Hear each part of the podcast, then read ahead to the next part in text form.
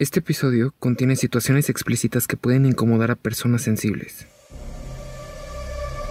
Duérmete niño, duérmete ya, que viene Albert y te comerá. Pocas personas tienen un currículum criminal tan amplio como Albert Fish. Parafilias, asesinatos y canibalismo.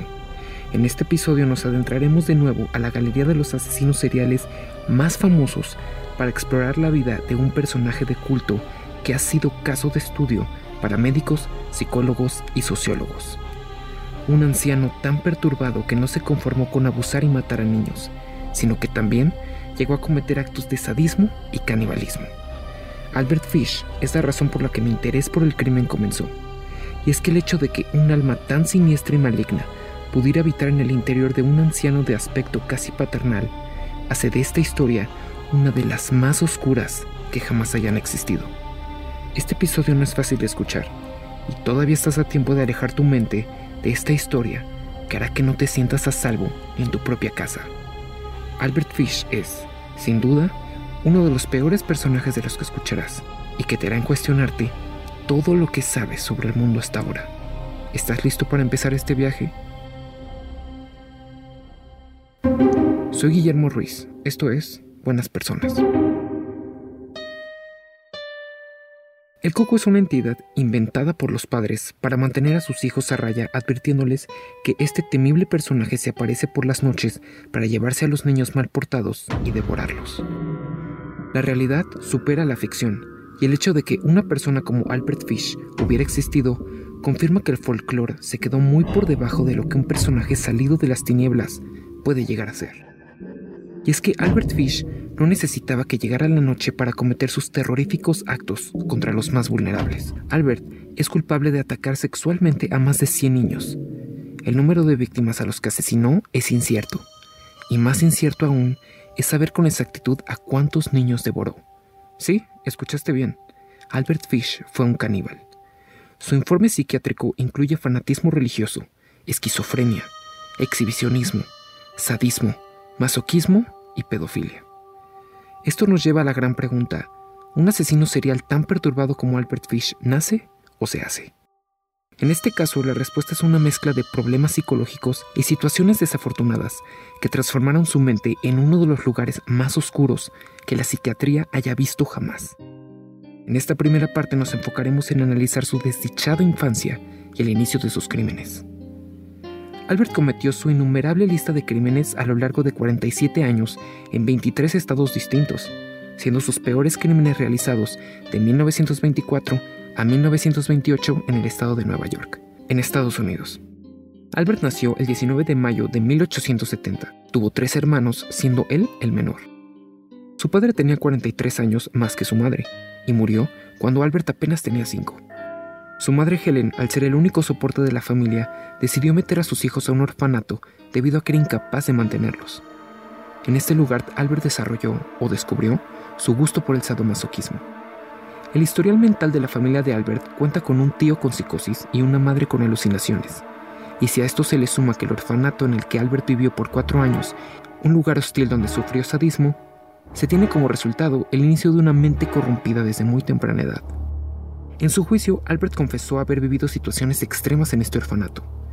Este lugar contaba con la presencia de monjas y sacerdotes que acostumbraban a violentar a los pequeños. Albert cuenta que los reunían en grupos de seis infantes.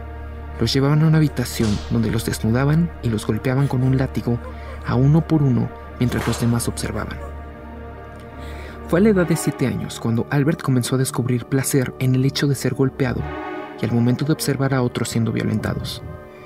En estos años, Albert comienza a relacionar el dolor producido a sí mismo y a otros con cierta satisfacción sexual, elemento crucial que se reflejaría en sus actos criminales futuros.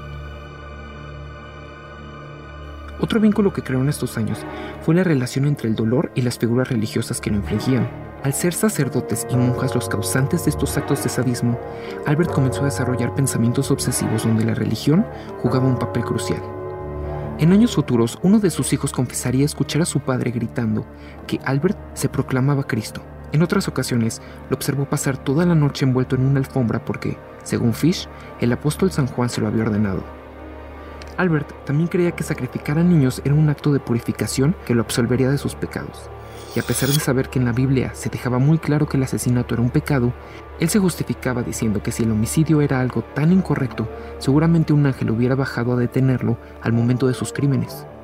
Como esto nunca sucedió, él continuó creyendo que estos actos ayudarían a purgar su alma.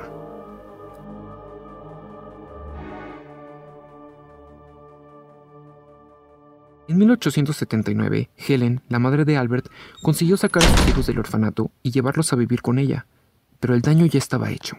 Albert pasaría el resto de su vida disfrutando del dolor propio y del ajeno.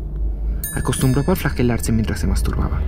También solía golpearse utilizando una pala con agujas clavadas en ella. Se enterraba clavos en el abdomen y en los genitales.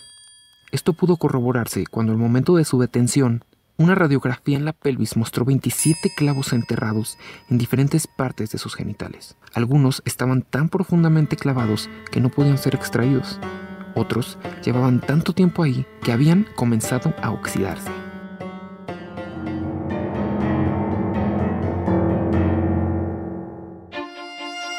Se rumora que en su adolescencia se prostituyó en algunas ocasiones para conseguir dinero.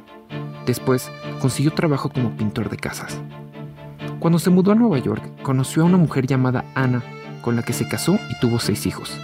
Sí, este cruel hombre fue padre, y según sus hijos, uno muy bueno. No tomaba, no fumaba y nunca los agredió. Albert viajaba constantemente debido a su trabajo como pintor, y a lo largo de su matrimonio, que duró 19 años, visitaba varias casas en diferentes estados y perpetraba sus crímenes en los hogares donde realizaba su trabajo. Sus clientes generalmente eran familias con niños, así que Albert tenía la facilidad de atacarlos, violarlos y después irse sin dejar rastro. En 1911, Albert conoció a un chico que, a pesar de tener 19 años, se veía mucho más joven. Por medio de engaños, lo llevó a una granja abandonada donde lo tendría cautivo por semanas y pasaría largas horas torturándolo. Cuando terminó su trabajo como pintor ahí, no pudo darse el lujo de mantener a su víctima por más tiempo, entonces decidió desmembrarlo. Pero al momento de realizar los cortes, algo en la mirada del chico hizo que Albert se detuviera y lo liberara. ¿Acaso este despiadado psicópata demostró que era capaz de sentir empatía? Muchos psicólogos afirman que este momento pudo haberle recordado su infancia cuando él fue maltratado por los sacerdotes y monjas del orfanato. En 1917, después de casi dos décadas de matrimonio, su esposa Ana se fugó con su amante, abandonando a su esposo Albert y a sus seis hijos. Esto solo fomentó el resentimiento de Albert, confesándole a uno de sus hijos que su propósito en la vida era llegar a un tribunal para exhibir la clase de mujer que su madre había sido.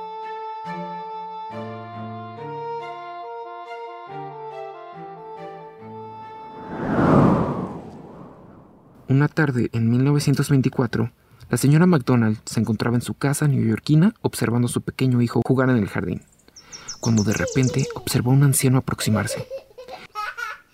El hombre gris, fue así como lo llamó, ya que desde su cabello hasta su piel tenían una tonalidad parda que lo hacía muy siniestro. El anciano también tenía un tic en las manos, las abría y las cerraba mientras se acercaba al pequeño Francis McDonald de 8 años. En ese momento la señora McDonald salió de la casa para preguntarle a este misterioso anciano si podía ayudarle en algo. El señor simplemente levantó su sombrero de forma amable y se alejó. Más tarde, mientras San Francis cocinaba, decidió llamar a su pequeño hijo para que se sentara a comer. No recibió respuesta. Salió a buscarlo al jardín y no lo encontró. Fue en ese momento cuando tuvo la certeza que el hombre gris se lo había llevado para siempre. Francis fue encontrado en un bosque cercano. Había sido atacado y ahorcado atrozmente. La autopsia reveló que su estómago contenía avena que no había sido digerida. Seguramente el hombre que lo asesinó había utilizado la avena como anzuelo para llevarse al pequeño. Albert después revelaría que en sus planes también había estado desmembrar a Francis, solo que al escuchar pasos acercarse al bosque donde lo había matado, decidió huir para no ser capturado. A lo largo de los años, este fue su modus operandi. Albert iba a diferentes vecindarios, encontraba niños que no estuvieran bajo la supervisión de un adulto y se los llevaba. Billy Gatney de cuatro años tuvo un destino más escalofriante que Francis. Mientras estaba jugando con un pequeño amiguito, Albert se lo llevó para desmembrarlo en la tranquilidad de su casa, desnudarlo y torturarlo con diferentes herramientas que iban desde un cinturón, un cuchillo y una larga aguja que ocupó para enterrarla en diferentes partes de su cuerpo. Cuando le preguntaron al pequeño amigo de Billy si lo había visto por algún lado, él simplemente dijo que el coco se lo había llevado. Por supuesto, nadie le creyó. Te dije que esta historia sería oscura. En el siguiente episodio hablaremos del crimen más famoso y más violento cometido por Albert Fish, su captura y la condena que puso fin a uno de los asesinos más siniestros que el mundo ha albergado.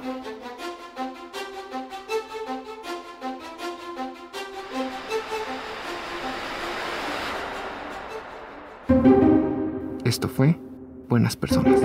Suscríbanse en iTunes, en SoundCloud y síganme en YouTube y Facebook. Nos encuentran como Buenas Personas Podcast.